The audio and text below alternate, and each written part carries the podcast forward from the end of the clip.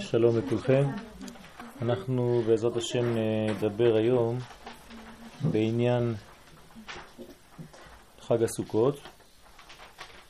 אה, לצערי אנחנו לא נוכל לגמור את השיעור, אה, אבל לפחות נתקדם ונראה קצת אה, כמה עניינים של חג הסוכות.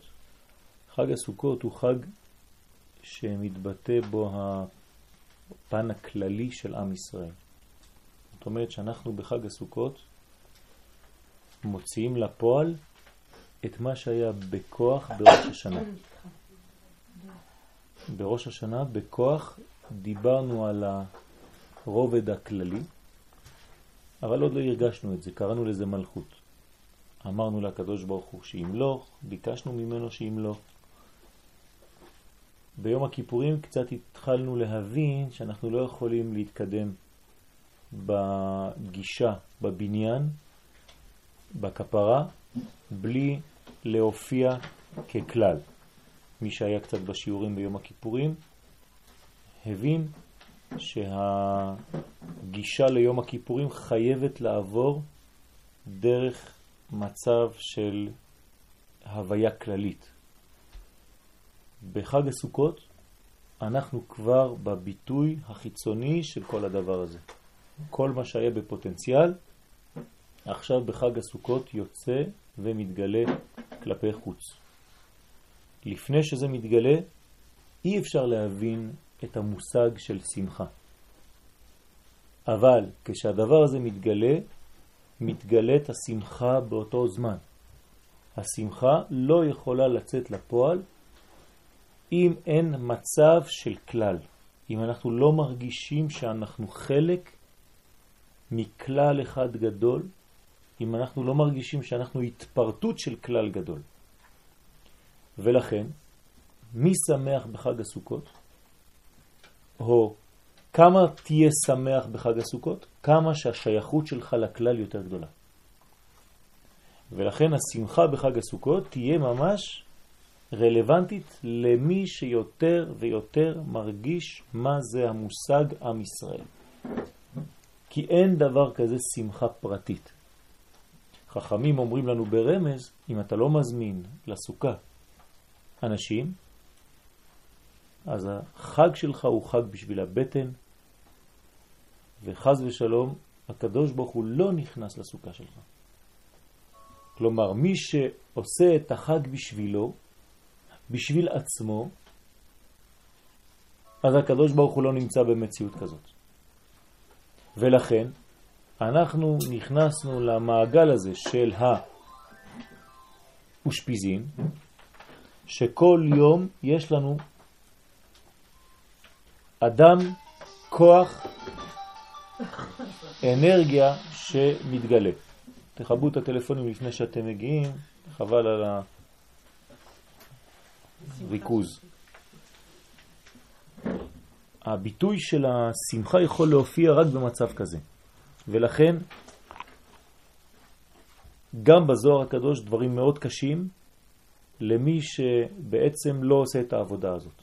מי שלא עובד בצורה כזאת, מי שלא מבין את היחס לכלל, מי שאין בו אהבה לכלל ישראל, מי שהחג בשבילו זה דבר פרטי, משפחתי, אומר הזוהר הקדוש, לא אברהם, לא יצחק, לא יעקב, לא משה, לא אהרון, לא יוסף ולא דוד המלך נכנסים לסוכה שלו חז ושלום. כלומר, אתה יכול לקרוא בהם, בשם שלהם ולהגיד שזה האושפיזין של היום, שום דבר. למה? כי יש השתוות הצורה. מה זה השתוות הצורה? זה כמו אנרגיה. אם הדבר הזה דומה לאנרגיה שנמצאת פה, אז שני הדברים נדבקים. אבל אם יש דבר פה, בעולם שלי, שסותר, שהוא נגד האנרגיה שאני מזמין, האנרגיה הזאת לא יכולה להיכנס. כן? יש דחייה. אחד דוחה את השני. כלומר, האנרגיה הרוחנית של הקדוש ברוך הוא, האנרגיה הרוחנית שהוא שולח לנו, אם זה אברהם, אם זה יצחק, אם זה יעקב, כל האושפיזין של הסוכה, אלו בעצם כוחות כוחות מטאפיזיים שבאים ונותנים לנו עוד משהו בחיים שלנו. כלומר, הם לא סתם אה, אנשים מוזמנים לסוכה. מה זה אני מזמין את אברהם? אני לא מזמין את אברהם, אני מזמין את ספירת החסד. אני מזמין אהבה לסוכה שלי. אם ביום הראשון של סוכות אין אהבה בסוכה, אברהם אבינו לא יכול להיכנס.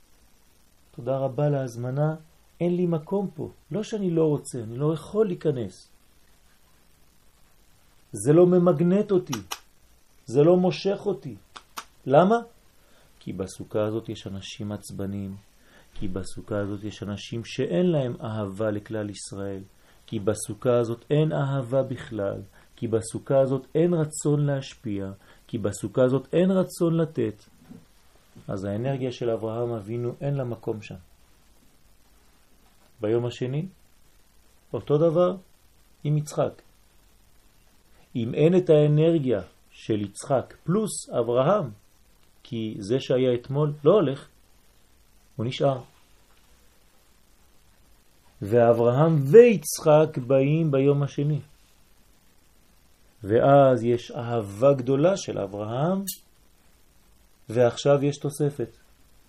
יש מידת הדין של יצחק. וזה צריך ללמוד כל יום מה הוא אומר. ללמוד את המידות האלה.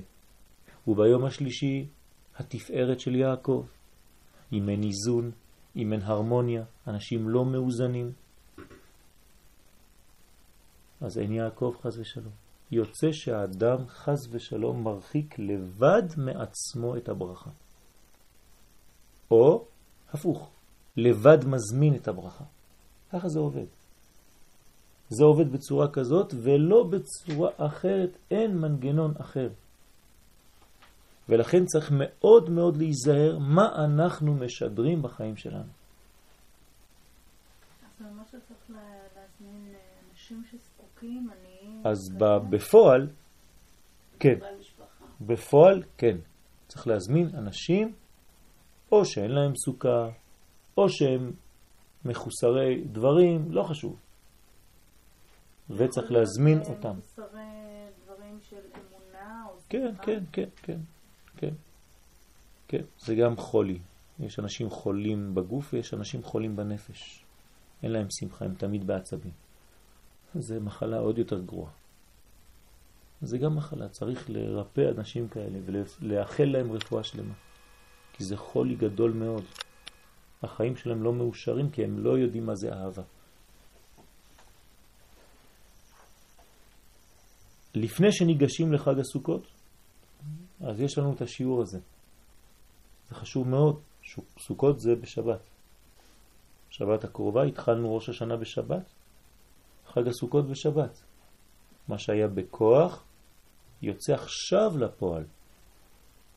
כתוב בזוהר הקדוש, בשיר השירים יש פסוק. שמאלו תחת לראשי וימינו תחבקני. מי מדבר אל מי? אנחנו מדברים להקדוש ברוך הוא. בהתחלת השנה יד שמאל זה יד הדין. שמאלו תחת לראשי. כל אחד מאיתנו וכנסת ישראל מרגישה שהקדוש ברוך הוא תופס אותנו עם יד שמאל מתחת לראש. זאת אומרת תופס אותנו בצוואר.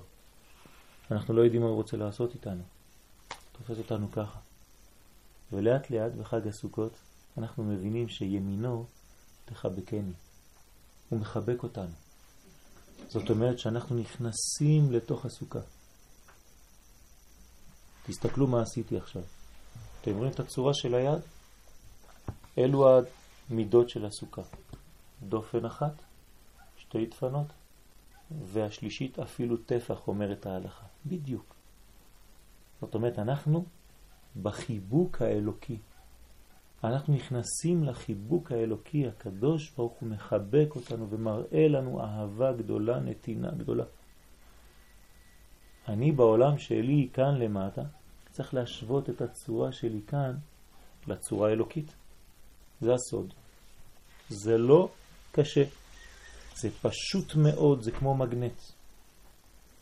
הצורה האנושית צריכה להיות כמו הצורה האלוקית. הקדוש ברוך הוא מחבק אותי בחג הסוכות, אני צריך לחבק את עם ישראל, וזה נקרא חיבוק של הקדוש ברוך הוא. איך אני אוהב את הקדוש ברוך הוא? על ידי שאני אוהב את עם ישראל. זה האהבה של הקדוש ברוך הוא. אי אפשר לאהוב את הקדוש ברוך הוא, להגיד, אני אוהב את השם, אבל פה למטה לא מעניין אותי שום דבר. אני אדם טיפש בחברה, סגור, כן? אין דבר כזה, זה לא עובד. כתוב בכל המקומות, בכל המקורות, מי שיוצא למלחמה נגד עם ישראל, הוא בעצם יוצא למלחמה נגד הקדוש ברוך הוא. זה אותו דבר. מי ששונא את עם ישראל, שונא את הקדוש ברוך הוא. זה אותו דבר. אז אנחנו בחג הסוכות צריכים להבין את העניין הזה. לכן הפסקה הראשונה, לקחתי מהרב אבינר, שליטה, על העניין של הסוכות. מתוך שבסוכות מתגלה הסגולה הישראלית הכוללת כל חלקי האומה, זו הסגולה של חג הסוכות, כלל ישראל, לכן סוכות הוא חג שבו בולטת הכלליות. זה מה שצריך להבין, זה חג של הכלל. ולכן זה חג שאתה נכנס בו כולך. זה לא רק יד אחת עושה את המצווה, או עין אחת, או אוזן. כל כולך נכנס לתוך המצווה. אנחנו נכנסים למצווה, לסוכה, כול, כולנו, שלמים, עם הגוף, עם הנפש, ועם הבגדים, ועם הנעליים, ועם הכלים, ועם המיטה, ועם הכל, כל כולי נכנס לסוכה. למה? להמחיש לי שזה חג כללי, שכל המציאות שלי בתוך המצווה הזאת.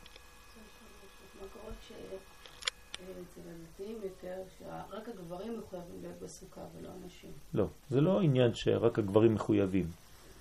יש באופן כללי מצוות שהזמן גרמן, או מצוות שאין הזמן גרמן. מכיוון שהאישה לא תלויה במצוות של הזמן, כי היא למעלה מן הזמן, יש לה עבודה אחרת, אז אישה לא חייבת במצוות שהזמן גרמן. אז כל מצווה שתלויה בזמן, האישה פטורה בזה.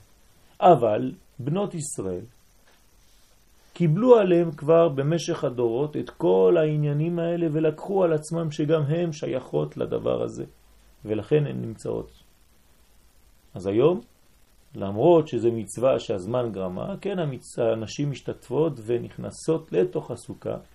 ודרך אגב, כל המצוות וכל ההלכות שאדם עושה בדרך כלל בביתו, הוא צריך לעשות בתוך הסוכה. אפילו מצוות ייחוד עם האישה. כמובן, עם כל הצניעות שיש בדבר הזה, אבל זה חלק גם כן ממצוות סוכה. ולישון בסוכה זה הדבר הגבוה ביותר, כן, בחג הסוכות. כתוב בשולחן ערוך, אורח חיים, תרל"ט, שחייבים לישון בסוכה. למה זה המקום הגבוה ביותר? כי שינה זה ביטחון. אם אני נרדם ליד מישהו, זה אומר שאני שקט. אם אני פוחד ממישהו, אני אף פעם לא ארדם לידו. כלומר, השידור של הביטחון זה להירדם ליד מישהו. אני עוזב את עצמי בידיים שלך, ולא במקום סגור עם בטון, פתוח. כל אצבע נכנסת לתוך הדפנות של הסוכה. זה מצווה גדולה מאוד של ביטחון בשם.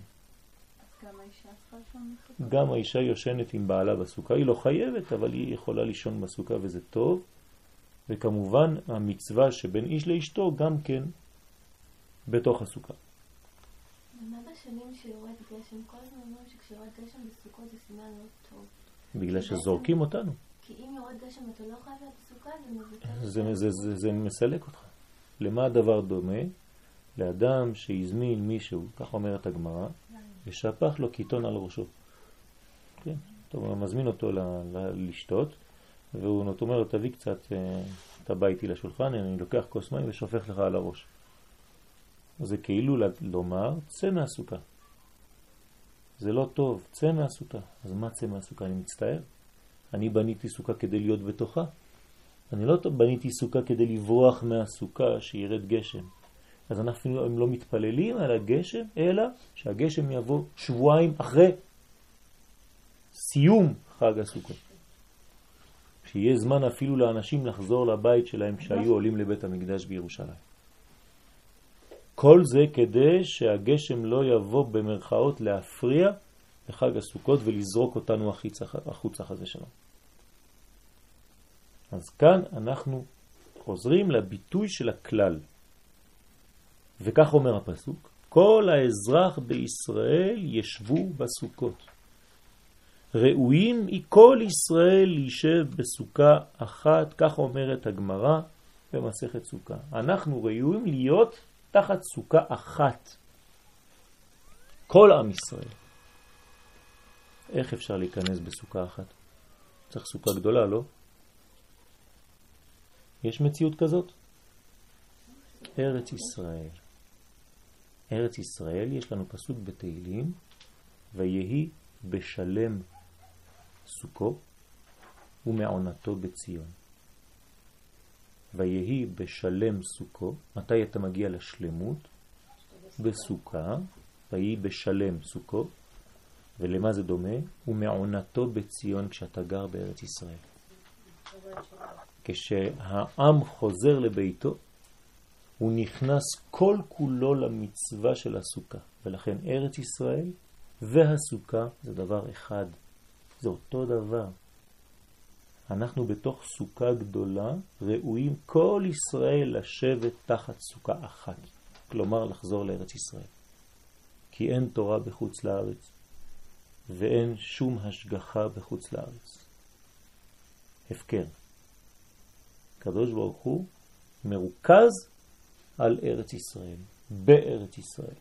כל מה שבחוץ, הציבי לך ציונים בגדר של לעשות את הדברים כדי לא לשכוח, כשחוזרים לארץ.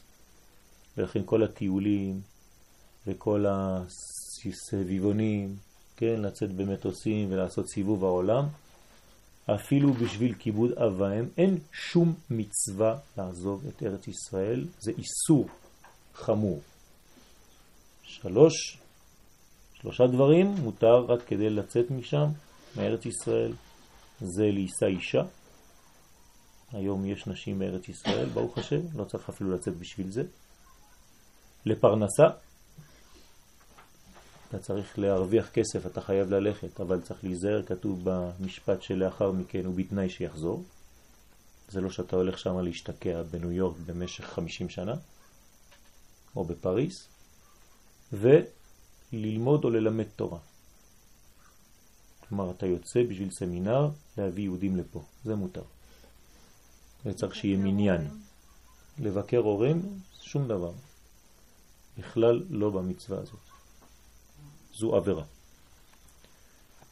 לאחר שנת השמיטה. בוודאי, זה איסור לצאת מארץ ישראל רק לשלושה דברים. זה מה שאני אומר. אם האבא אומר לי לאכול טרף, האבא של האבא אומר לי תאכל כשר. אז למי אני מקשיב? לאבא של האבא, כן? אם אמא שלי אומרת לי חז ושלום לחלל שבת, אני צריך להקשיב לה. אז איפה כיבוד הורים? שנינו חייבים בכיבודו שלו. כן, אז כשיש מצוות של ארץ ישראל, שהיא מצווה כוללת וחשובה, שום מצווה לא באה לסתור את המצווה הזאת. עוד יותר חמור. אומרת המשנה, הכל מעלין לארץ ישראל. איש ואישה שנשואים מחוץ לארץ, האישה רוצה לעלות, הוא לא רוצה, היא יכולה לתת לו גט, היא נותנת לו גט. שלום. מצווה להתגרש. ואם זה להפך, הוא יוצא משם בלי כתובה. לא נותן לה שום דבר, פשוט לוקח את המזוודה והולך. מה ההלכה? למה? שלום בית, מה אתה עושה? שובר משפחה, כן? אתם מכירים בן אדם שעשה דבר כזה? הרמב"ן. הרמב"ן כמה ימים לפני ראש השנה, יום אחד, אמר לאישה ולילדים, שלום. רמב"ן, רבי משה בן נחמן, אביהם של ישראל, עלה לארץ ישראל בלי האישה ובלי הילדים. אמר לכולם שלום, כתב להם מכתב, אני מצטער, אני הולך לעשות את הרצון של הקדוש ברוך הוא. ועלה לארץ ישראל בראש השנה. מה את שואלת? אני שואלת, הוא נחשב גרוש? הוא לא נחשב כאילו ש... אין, אין שום עניין, כן? הוא נחשב גרוש, כן, בוודאי. חוץ מזה שאצל אצל הגבר אין, אין, אין אותו עניין, כן? בבוקר היה במקרה בטלוויזיה סיפור על אישה שגרה היום בעופרה שבאה מצרפת, שבעלה היה ממש מתעלל בה. היא התגרשה שם גירושים אזרחיים. במשך שנים ניסתה להשיג גט, לא הצליחה, בסוף עלתה לארץ, והיא נחשב, נחשבת עגונה. כן. בסוף קבוצה של אנשים אה, מתוך היישוב עפרה, עם הרב, בקיצור בלאגן, הצליחו כאילו, נסעו לשם, הם ביקשו מה- אותו על טופס, אה, כן. כן. ו- נכון, נכון. אבל זה... לא. נכון. בגלל שהיום ההלכות הן לא כמו ההלכות שהיו אז. כן. אה, היום יש קצת סיבוכים בדברים, אבל אני עכשיו אומר לכם את ההלכה המקורית. כן, היום זה קצת יותר מסובך, כי צריך לראות למה היא עלתה. היא לא עלתה אולי בשביל לברוח ממנו, או היא עלתה לא בשביל לבוא לארץ ישראל. כן? אם זה היחס, אני עולה לארץ ישראל, אז אפשר אפילו לבטל את החתונה. אפשר לבטל חתונה. איך אפשר לבטל חתונה? אני יכול לבטל כל חתונה פה, של כל מי שנשוי פה. אני רק מחפש אצל העדים, אולי היה עד שלא שומר שבת כראוי, כל החתונה פסולה מלך בדיעבד, כן? אפשר לחפש הרבה דברים ולבטל הרבה חתונות. זה מאפשר לנשים לצאת מכל מיני מצבים שהם תקועים בהם. כן, אם העדים לא היו בסדר, אם הכתובה לא נכונה, אם החתן לא חתם כמו שצריך, אז אומרים לו בעצם אתה לא נשוי. כן, וככה מבטלים חתונות. זה בעיה, כאילו אם אנשים חושבים שהם נשואים אבל הם לא נשואים, כן, כאילו זה זאת אומרת. לא עושים את זה לכתחילה, עושים את זה בדיעבד כשיש מצבים שהם מצבים שצריך לפתור את האישה ממשהו. אז מחפשים כל מיני טריקים שהם הלכתיים ומוצאים אפשרויות להוציא את האישה מהמצב הקלו הזה שהיא נמצאת בו. אבל לא עושים את זה לכתחילה, לכתחילה זה בסדר. בסדר? אה, מה עם כל אלה שנוסעים לחו"ל לניתוחים וכל זה משהו אחר, זה דברים שהם פיקוח נפש דוחה הכל. פיקוח נפש דוחה הכל. כן, זה חילול שבת, זה כבר לא נקרא חילול שבת, זה מצווה. כן, אם, אם חז ושלום יש חולה גרוע, אפילו לא צריך להתקשר לרב כדי לקחת את הרכב, כן? בשבת, זה מצווה. זה סיפור אחר. כל מה שמדובר על וחי בהם, זה לפני הכל. כי אם אתה מת, אתה כבר לא יכול לקיים שום מצווה. אז צריך לחיות. אז יש כוח בסוכה, והסוכה הזאת היא באופן כללי ארץ ישראל. לאחר שנת השמיטה בסוכות של השנה השמינית, מתקיימת המצווה הכללית והמקיפה ביותר. כלומר, זה בדרך כלל כל חג הסוכות. אבל, אחרי שנת שמיטה, כן, שנה הבאה זה שנת שמיטה, בעזרת השם, אז זה השנה השביעית, תתארו לעצמכם לא סוכות שיבוא עכשיו, לא שנה הבאה, עוד שנתיים, זאת אומרת הסוכות השלישי מהיום. מה היה אם בית המקדש קיים, מה קורה? יש מצוות הקהל, מצווה גדולה מאוד, שכל עם ישראל מתקהל ובא למקום בית המקדש, כן, בירושלים. אז יש מצווה כללית מקיפה ביותר הכוללת את כל חלקי העם, היא נקראת מצוות הקהל. כל ישראל, אנשים, נשים, ילדים, טף, נאספים לבית המקדש בירושלים לשמוע את דבר התורה. כלומר, קוראים בפניהם פסוק, פסוקים מהתורה, והם כולם חייבים לבוא. ומי שלא בא, חז ושלום, זה גם גרוע. כולם חייבים לעלות במצוות הקהל. למה דווקא בחג הסוכות? למה לא עושים את זה בחנוכה? כי חג הסוכות הוא כבר בשורש, בתוכן שלו, מצווה כללית, אז במצווה הכללית הזאת, שם מתגלה הדבר הזה. והמלך ניצב על במה בעזרה וקורא פרשיות בתורה במעמד כל ישראל. דווקא המלך, לא נביא, לא נשיא של הסנהדרין ולא כהן גדול, אלא המלך. למה המלך? כי מלך זה ביטוי של העם, אין מלך בלא עם. כלומר, המצווה הכללית ביותר עם האדם הכולל ביותר, הוא עושה את העבודה של גילוי הקדוש ברוך הוא בעם ישראל. מתי? בחג הסוכות. מצווה גדולה של הקהל שמעניקה לאדם שנכנס לתהליך הזה שמחה גדולה מאוד, עד כדי כך שאם אנחנו רוצים להיות בעלי רוח הקודש או בעלי נבואה, מתי הכי קל בכל השנה להיות נביא או לקבל רוח הקודש? בסוכות. למה? בגלל שאתה שמח.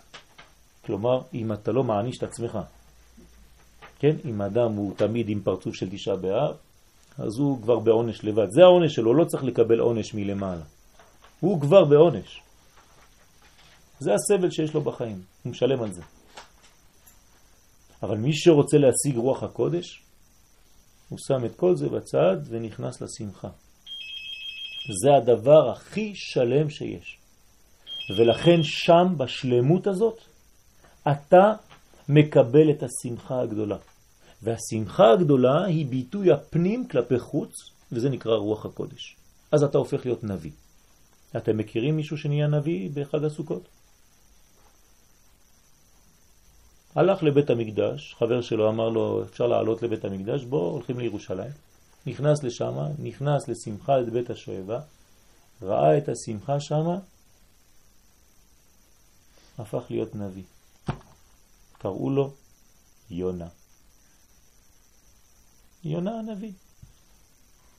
מתי קראנו יונה? אתם מבינים מה הקשר עכשיו? אנחנו כבר מזכירים את חג הסוכות ברמז, ביום הכיפורים. כלומר, התכלית שלנו זה לא להישאר במצב העגום, הסגור, הלחוץ הזה, כן? אלא להגיע לחג הסוכות. אתמול הרב גבי, הרב גולדמן שליטה, אמר בנעילה, תמיד בא לבית הכנסת בשעה של הנעילה, והוא אומר שכל השיא, השיא, השיא שהגענו זה כדי להגיע ליום הכיפורים, והשיא של יום הכיפורים זה הנעילה. אז אני מוסיף, זה השיא עד שם. יש שיא הרבה יותר גבוה, זה להגיע לשמיני עצרת לשמחת תורה. זה השיא האמיתי. כלומר, אם נתקעת ביום הכיפורים, עוד לא עלית. למדרגה האמיתית. למה? כי עוד לא ירדת. הבנתם מה אמרתי? להגיע למדרגה האמיתית זה לא לעלות. זה לעלות ולחזור לעולם הזה. מתי חוזרים לעולם הזה? כשנוגעים בסוכה. אז אתה מרגיש כבר את החבלים, את המסמרים, זה החומר. וכשאתה נכנס לחג הסוכות, אתה נכנס לתוך החומר, ובשיא של החומר אתה עדיין בעלייה עוד יותר גדולה שהיא בגדר שמונה. אתם זוכרים את המספר שמונה? שהוא מעבר לטבע? שמיני עצרת. שבארץ ישראל הוא גם כן שמחת תורה. כלומר, שיא הקודש, שיא המדרגות, זה להגיע ליום הזה שנקרא שמחת תורה. אין יום בשנה יותר גבוה מהיום הזה, כי כל הקודש היה בשמיים, אתה מסוגל לתרגם אותו כאן בעולם הזה. יואל, שאלה. אתה אומר שבאמת חשוב כאילו לאושפיזין, לקבל אורחים וזה. כן. אז מי שמוזמן, הסוכה שלו סגורה, אז הוא לא מכבד בסדר. אז הוא מכבד את כלל ישראל. אז כאילו אברהם לא יהיה ביום הראשון. לא, לא הפוך. אני אתן לך תשובה. אני אתן לך תשובה. אם את מזמינה עכשיו את הרב מרדכי אליהו לסוכה שלך, מי עושה כבוד למי? את בגלל שהזמנת אותו, או הוא בגלל שהוא בא? יפה מאוד. זאת אומרת שלפעמים זה שאת מזמינה אותו והוא בא אצלך, כן? הוא עושה את החסד הכי גדול. אז גם אצלו באברהם אבינו, אפילו שהוא מחוץ לסוכה. בסדר? כלומר, הנתינה יכולה להיות משני הצדדים. יש בהלכה, במסכת קידושין, כשמתחתנים עם מישהו חשוב, כן? כשמתחתנים עם אדם חשוב, או אישה מתחתנת עם נסיך, או גבר מתחתן עם נסיכה. אז מי נותן למי? אפילו שאני נותן לה את המתנות ואני אומר לה, הרי את מקודשת לי בטבעת זו, הרי היא מקדשת אותי. כן? היא במדרגה הגבוהה, היא נסיכה, אני אדם פשוט. עצם העובדה שהיא אמרה לי כן, זה כבר מעלה אותי למדרגות גבוהות מאוד. זאת אומרת, היא נתנה לי, למרות שכאילו אני נותן לה. אבל זה חייב להיות בסוכה כשרה. מה? כן, בוודאי, בוודאי, בוודאי. טוב, זה כבר סיפור אחר. זה. אני יכול להוסיף, חייבים לאכול כשר. זה לא נגמר, כן? זה לא, זה לא קשור, כן? זה, זה, זה, זה דברים שאני לא מדברים עליהם, כן? זה ברור לחלוטין, כן, כמובן. מישהו עושה סוכה ולא עושה כשרה. חבל על הזמן, כאילו, לפעמים יש בעיה. לפעמים- כן, כן. אז אה, זה צריך אה, כמובן בהלכות אה, סוכה. זה בדרך כלל הגברים אה, שבונים את הסוכה, הנשים יותר בקישוט. כן, אבל הגברים שבונים את הסוכה הם צריכים לדעת את ההלכות, כמובן. ההלכה הכי חשובה בסוכה זה שלא בונים את הסכך לפני שבונים את הדפנות. זה ההלכה הכי חשובה. שלומית בונה סוכת שלום. כן, זה, זה השלמות. כלומר, לקשט זה לגמור, זה נקרא מכה בפטיש. לא אמרתי שזה פחות חשוב. אמרתי שהיא בעצם משלימה. כן?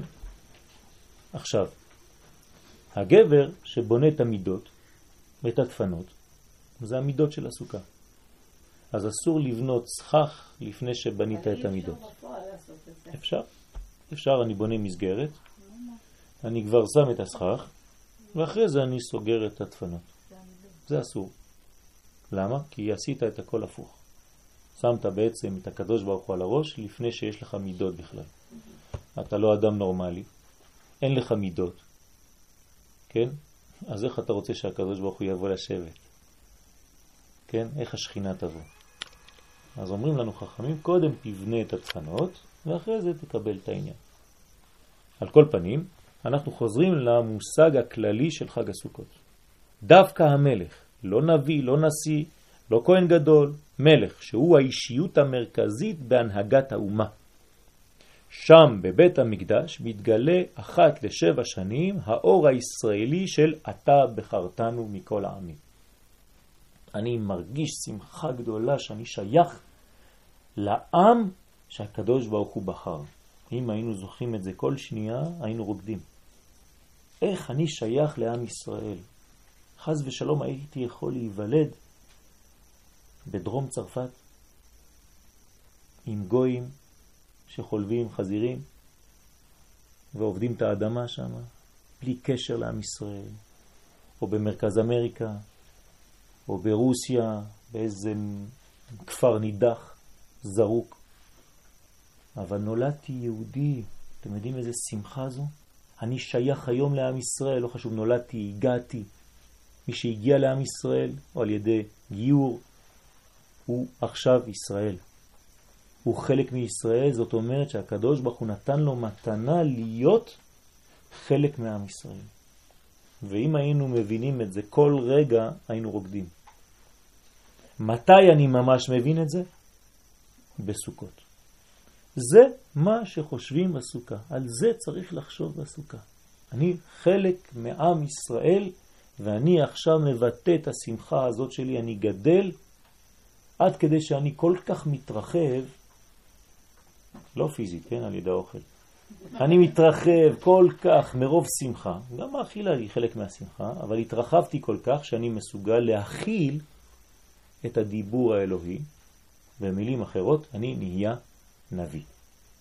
אני רואה דברים, והסכך הוא על שם הראייה. מה זה סכך? מלשון עסקה. למי קראו עסקה? לשרה אימנו, שזכתה ברוח הקודש לראייה רוחנית. אז אומרים לנו חכמים, מי שמבין ומי שהסוכה חדרה לתוך המציאות של החיים שלו, אז הוא כבר יש לו רוח הקודש והוא רואה דברים שבני אדם לא רואים. יש אנשים שיש להם מתנה מהשמיים לראות דברים שאנשים לא רואים. כן? יש אנשים שרואים רק את ה... כן, את מה שגס. הם לא עדינים בראייה. יש אנשים שמעדנים את הראייה, הם רואים בין השורות. לא רק מה שאתה מראה להם. הם לא שומעים רק את הרע של הצרצר בחוץ. הם שומעים דברים פנימיים בין המילים. הם לא מריחים מה שכולם מריחים, הם מריחים בין הדברים. הם לא נוגעים בצורה גסה בחומר. גם כשהנגיעה שלהם בחומר, יש להם חוכמה בתוך האצבעות. והם יודעים שהחומר הזה מלא אנרגיה, והם יודעים להגיד לך ממה זה עשוי באופן פנימי, לא חיצוני. לא רק לדעת לעצום את העיניים ולהגיד לי זה חתיכת עץ. כל הכוח הזה זה עדינות נפש. איך משיגים דבר כזה? על ידי שהופכים יותר ויותר מרוכזים בקודש, לא מפוזרים. מרוכזים בקודש, כלומר בעדינות האלוהית שנמצאת בתוכנו, ויודעים יותר ויותר לראות את הדברים באמת האמיתית הפנימית שלהם. אנחנו כבר לא רואים דברים בחוץ. אנחנו מתעסקים עם הפן הפנימי של המציאות, ואפילו שבחוץ זה נראה אחרת, יש לי את החוכמה לראות מה האדם הזה פנימי. אז נכון, הוא לא מתלבש כמו כולם. נכון, אין לו כיפה על הראש. נכון, קצת אה, חשופה. אבל אם אני יודע להסתכל בפנימיות, אני צריך למצוא את הניצות היהודי הישראלי שנמצא בפנים. ולהפך גם כן. יש אנשים שיש להם עד לפה, וקצת יותר אפילו, וכמה כובעים, והכל צנוע, צנוע, צנוע, אבל אין צניעות בכלל, זה חיים אחרים. זה סתם חיצוניות, כן? השכנים שלנו, כן? אתה לא רואה אפילו את הפנים שלהם, כולם עטופות וזה, אבל זאת הקליפה הכי גדולה. אז אל תחשבו שזה צניעות בגלל שהן מכסות את כל הגוף.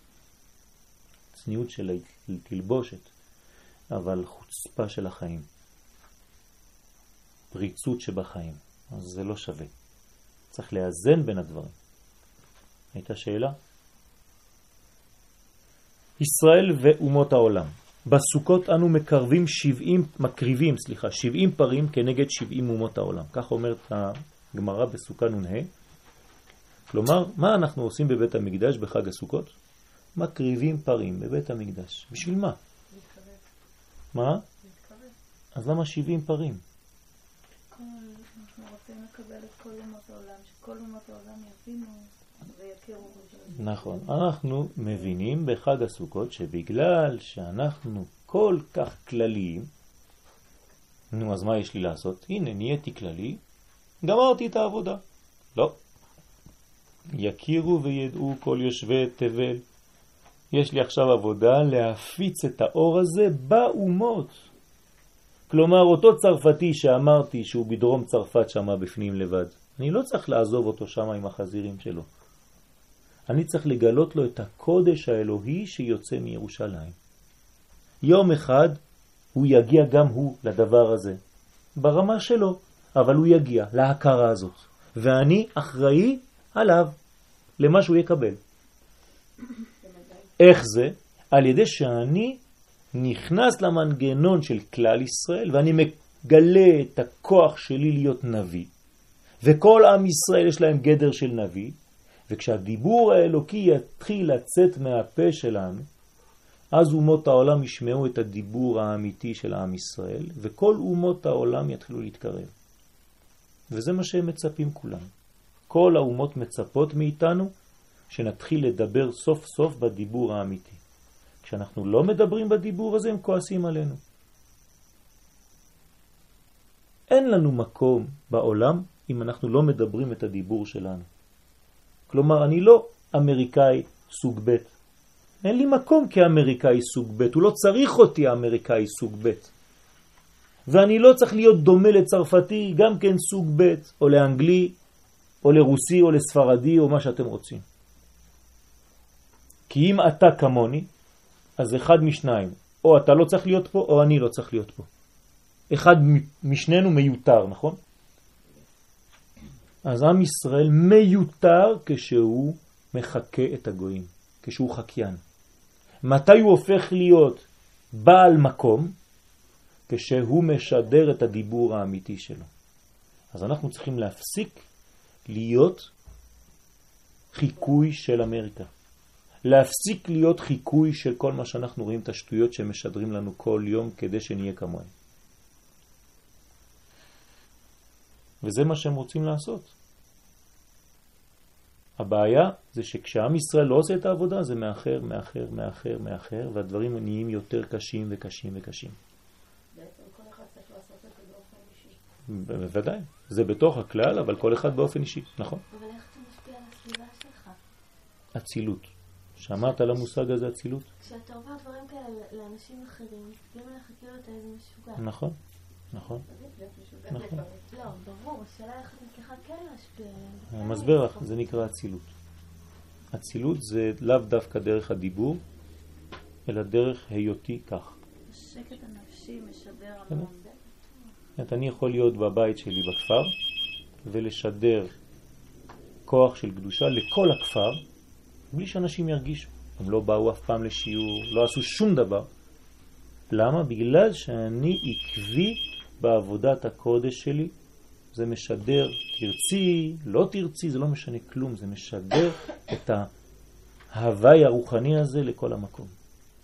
כשאתה רואה בן אדם, אז בשנה הראשונה אתה חושב שהוא משוגע, בשנה השנייה אתה אומר, רגע, רגע, כולם כבר סיפרו עליו שהוא משוגע, אבל אני רואה שהוא האדם הכי נורמלי באזור, ואחרי שלוש שנים אתה פתאום מתחיל לגלות, ואחרי ארבע שנים אתה מתחיל להתקרב, ואחרי חמש שנים, זה לוקח לפעמים עשר שנים עד שאתה מתחיל לדבר איתו.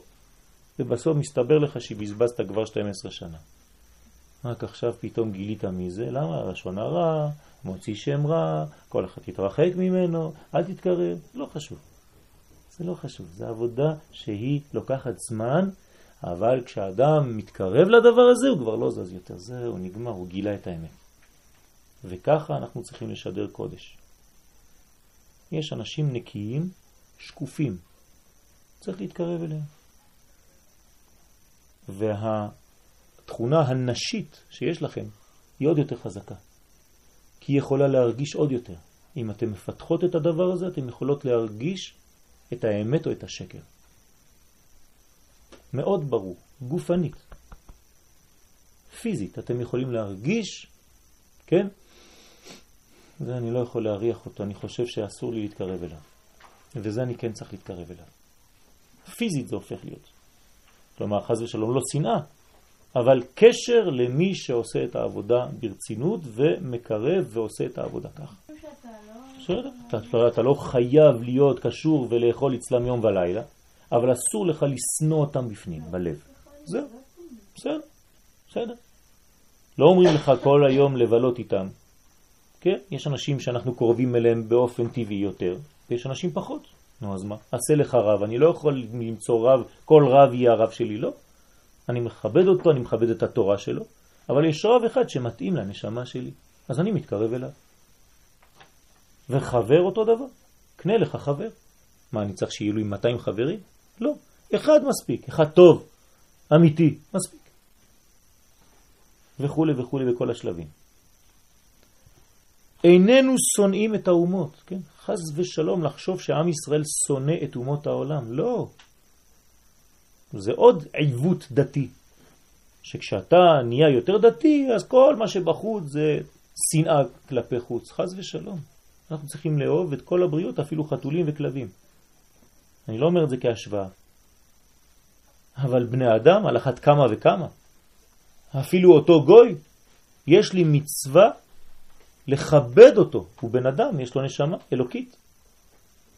אנו אוהבים אותן, על אף שהן לא תמיד אוהבות אותנו. כלומר, יש הרבה אנשים שלא אוהבים אותנו, ואנחנו אוהבים את אומות העולם. למה? כי אנחנו צריכים, יש לנו עבודה. אנחנו לא צריכים להתבלבל ולהפסיק באמצע בגלל שמשהו הפריע לי. זה חוסר ריכוז.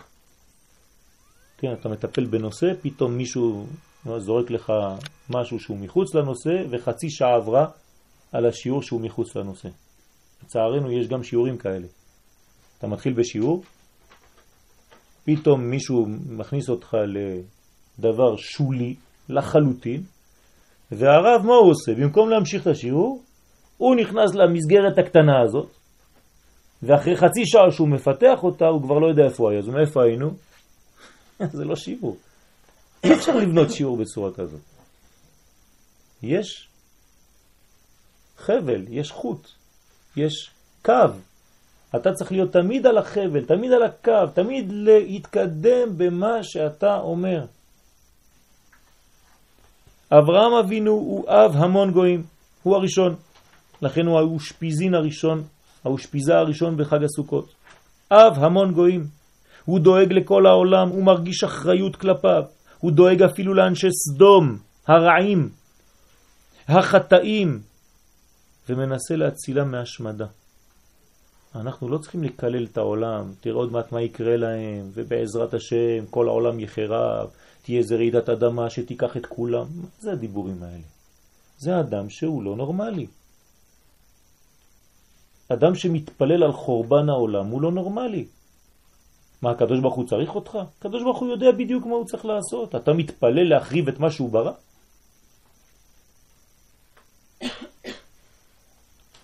דרכו מופיעה ברכה לכל העמים. אנחנו צריכים להיות ברכה לכל העמים. כשרואים אותי, צריכים להגיד, אה, ah, ברוך השם, ברוך השם. מי אמר פעם ראשונה ברוך השם? לא יהודי, גוי. מי אמר ברוך השם? אתם יודעים שזה לא יהודי שאמר ברוך השם, כן? יתרו. יתרו אמר בפעם הראשונה מה שאנחנו אומרים כל רגע. מה שלומך? ברוך השם. מאיפה למדת את זה? מגוי. יתרו אמר בפעם הראשונה ברוך השם. מתי הוא אמר את זה? כשהוא ראה את משה רבנו. הוא אומר ברוך השם. עכשיו אני מבין מי זה הקדוש ברוך הוא שהוציא אתכם ממצרים וכו' וכו' וכו' וכו'. עכשיו גיליתי אני הגוי, ולא סתם, האפיפיור, כן? הוא היה האפיפיור של אותה תקופה. כשהכהן הגדול של אומות העולם, האפיפיור, אומר, ברוך השם אני מכיר באלוהי ישראל, זהו, זה גמר התיקון. יהיה עוד מצב כזה. ונברחו בך כל משפחות האדמה, ככה נאמר על אברהם אבינו. ודרכנו מופיעה הברכה לכולם. אנחנו מוגדרים לב העמים. אנחנו הלב של העמים. לכן אנחנו צריכים לקחת לולב. במילה לולב יש את הלב עם עוד שתי אותיות ל"ו, שזה בזמנו, בעזרת השם, בחג הסוכות כבר נדבר על זה.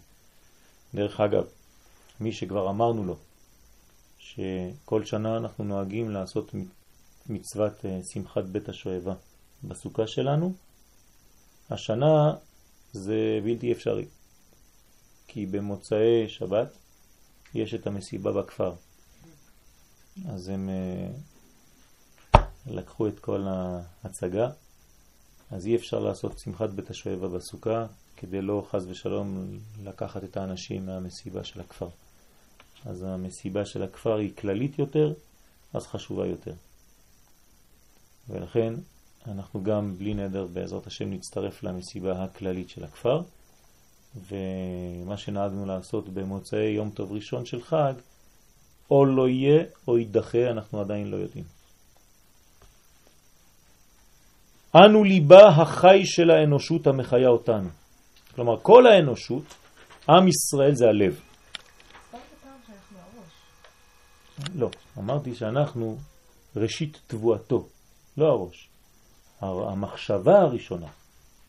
המחשבה הראשונה זה אנחנו. יש, אה,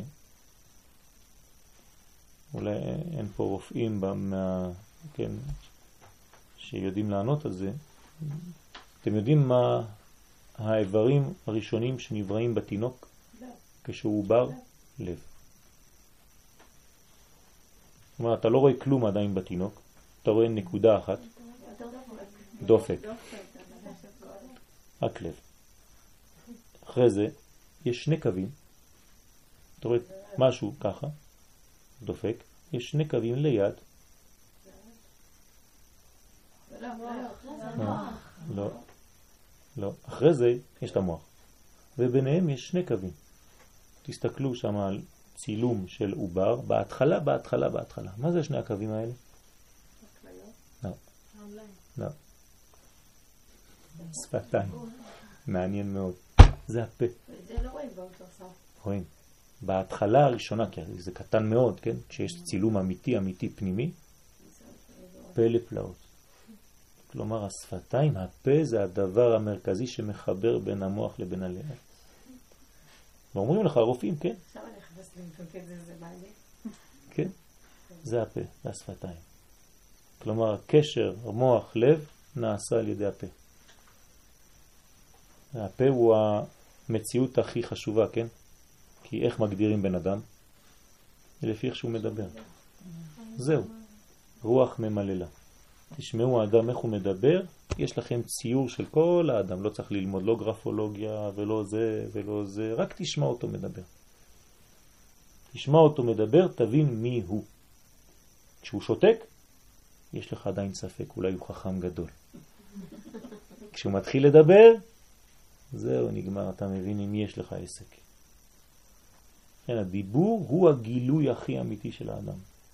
החוכמה מתגלית, החוצפה מתגלית, העיוותים מתגלים, הטוב מתגלה, תלוי איך, כן? אבל כל העניין זה לשמוע טוב טוב טוב ולהבין איך האדם מדבר. הפסיכולוגיה הכי גדולה, לדעת ללמוד את הדיבור. כן? הדיבור האנושי זה סוד גדול. ולכן הגדרת האדם זה המדבר. ככה מגדירים בן אדם, המדבר. אדם שהוא לא מדבר הרבה, בדרך כלל הוא אלים, בגלל שהוא אילם. זה אותן אותיות. מי שאילם הוא אלים. מי שמדבר, כן, אז הוא בעצם מרפא את עצמו. זה הקטנים שעדיין לא מדברים על זה. כן, כן, כן. ולכן צריך ללמוד לדבר.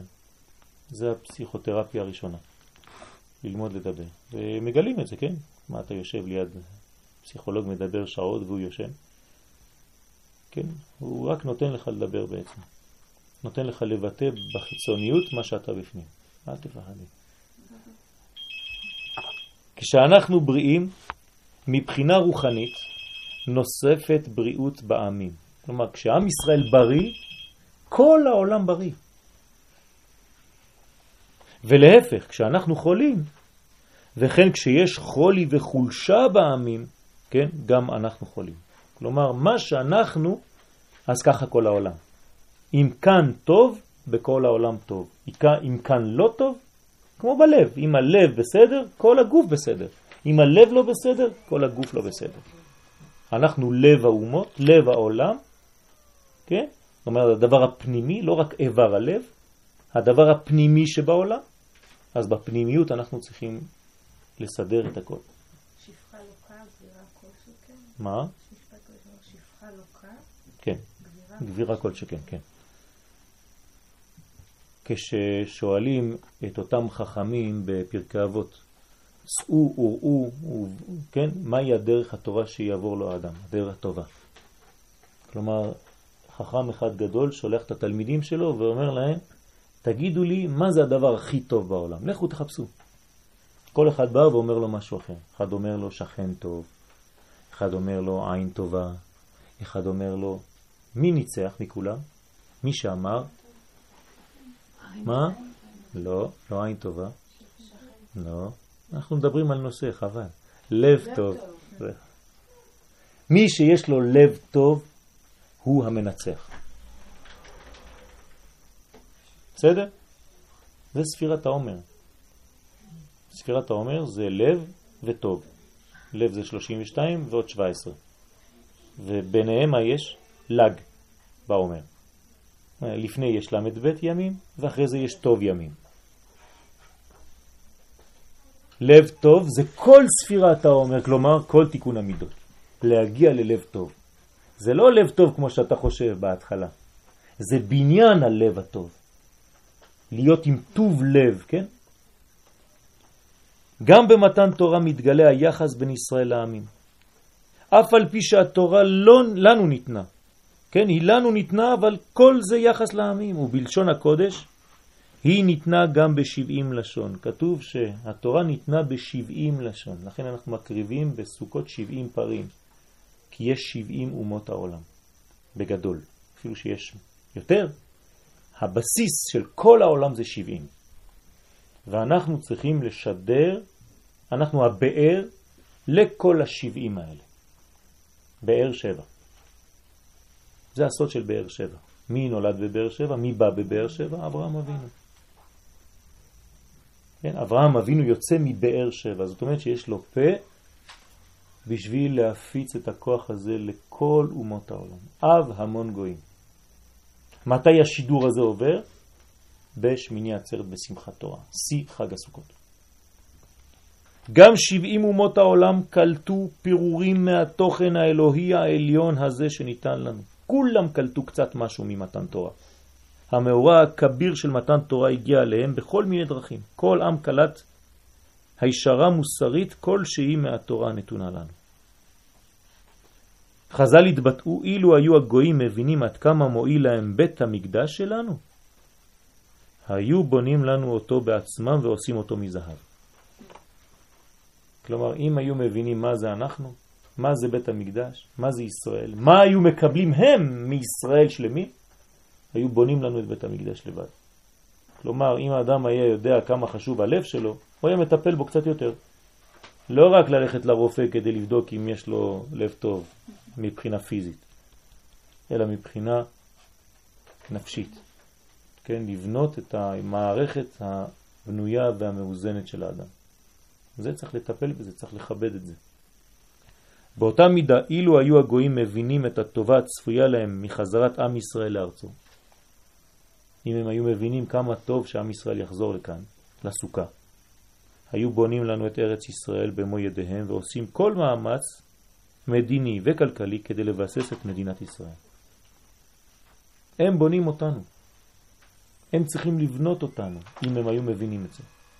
אמנם האמת ניתנת להיאמר שאנחנו אשמים מעט בכך שאין הם מבינים זאת. שכחנו להסביר להם. זאת הבעיה. אנחנו לא יודעים לדבר. אנחנו לא יודעים להסביר להם מי אנחנו. ולכן הם לא יכולים להכיר בערך שלנו, כי אנחנו בעצמנו עדיין לא הגענו לזה. אבל אנחנו מתקדמים מהר, ברוך השם. מתקדמים יותר ויותר, ומתחילים לגלות את המהות שלנו.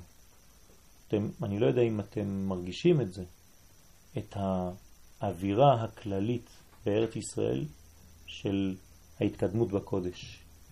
מי שלא מרגיש את זה הוא עיוור. אתם לא יודעים מה קורה פה. זה מהפכה גדולה מאוד מתחת לפני השטח. עוד מעט אתם תתחילו לראות את זה אם כבר לא ראיתם. בטלוויזיה, ברדיו, בחדשות, כולם משנים את הדיבור, העיתונאים כבר לא מדברים כמו שדיברו לפני עשר שנים. תשמעו, אתם צריכים אוזניים כדי לשמוע, עיניים כדי לראות, יש לנו שכל יהודי. תראו מה הולך, יש מהפכה גדולה מאוד בעם. כלומר, אנחנו מתקדמים, ברוך השם, ומהר מאוד, מהר מאוד. ובעצם הסברנו דברים אחרים. באנו לארץ ואמרנו לעולם, אנחנו מסכנים ונרדפים. במקום להגיד להם, אנחנו גאולים, חזרנו לגאולתנו, אנחנו אומרים להם, אנחנו מסכנים, נרדפים, אין לנו היכן לחיות, תנו לנו חתיכת אדמה. ככה אתה מסכן, ככה אתה משדר. סגנון של קבצנות בינלאומי. לסגנון הזה יש לנו שותפים אחרים. באו ואמרו, גם אנחנו מסכנים. הפלסטינים אמרו, זה עובד. באו ועשו אותו דבר. מה, אתם מסכנים היחידים? גם אנחנו מסכנים. אבל אם היינו אומרים, אנחנו גדולים, אנחנו עם של נביאים, מי היה אומר את זה? הם לא יכולים. אבל מסכנים יש הרבה. זה קל להיות מסכן, ותמיד זה, כן, טוב, מוכר טוב, המסכן תמיד מנצח בחדשות, מצלמים אותו. גם לנו מגיעה פיסת אדמה, הם באים ואומרים, מדוע באתם דווקא לארץ ישראל? תלכו למקום אחר. כל זה מצוות סוכה, אנחנו לא ברחנו ממצוות סוכה. כלומר, אם חשבתם שמצוות סוכה זה כמה קרשים וסכך וזהו, ושמחת בחגיך והיית אך שמח, תשכחו. זה חלק מהעבודה. החלק האמיתי זה כל השידור הזה. ההבנה הזאת בחג הסוכות להבין מה אנחנו, איפה אנחנו נמצאים, מה זה הסוכה הזאת, ואיך בתוך הסוכה הזאת אנחנו מתפרצים כלפי חוץ, ומגלים את כל הקודש כלפי חוץ. זה ריכוז יהודי עצום שמתוכו אנחנו יוצאים לאומות העולם. אחרי החזרה לבית המקדש, אחרי החזרה לקודש. הסוכה זה כמו קודש. אתם יודעים שבסוכה אסור לקחת חלק מהסכך. נגיד זה הסכך של הסוכה שלי, אני לא יכול לקחת משהו מהסכך ולהשתמש בו ככיסם לשיניים.